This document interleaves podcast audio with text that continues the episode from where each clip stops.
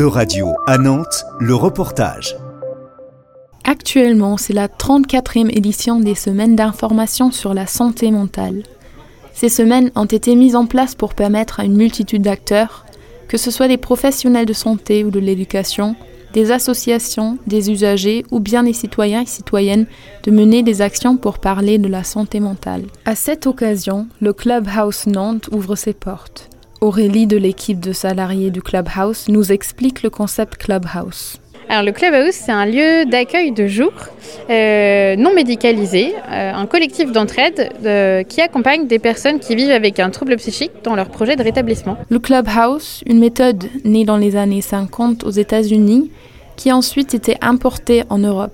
Actuellement, il y a 340 Clubhouse accrédités dans les quatre coins du monde, dont 74 en Europe. Le Clubhouse de Nantes, quant à lui, fêtera bientôt ses trois ans et compte 160 membres en ce moment.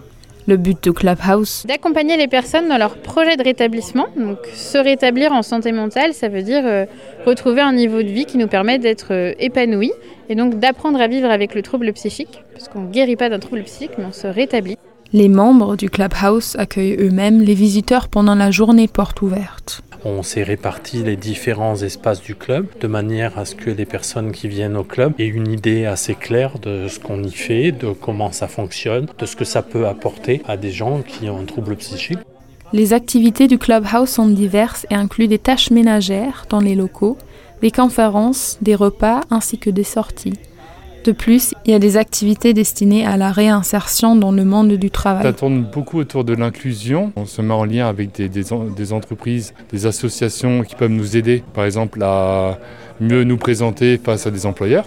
Les activités ne sont pas obligatoires et chaque membre peut décider quand et s'il ou elle veut participer. Les profils et les motivations varient de membre à membre quelques-uns témoignent. Ça me permet de me valoriser et aussi de, de jauger un peu mon anxiété, puisque c'est ce qui est le plus handicapant euh, pour moi. Moi, je suis venue ici parce que je voulais me réinsérer professionnellement. Voir des gens sortir et tout, c'est compliqué, donc euh, c'est euh, revenir vers les gens. Et ça marche, ça marche. Je fais une porte ouverte, donc euh, c'est que ça marche. Je suis atteint de troubles psychiques de type schizophrénie. Cette structure me permet d'avoir plus de vie sociale, en fait, et de, de me confronter, on va dire, au monde.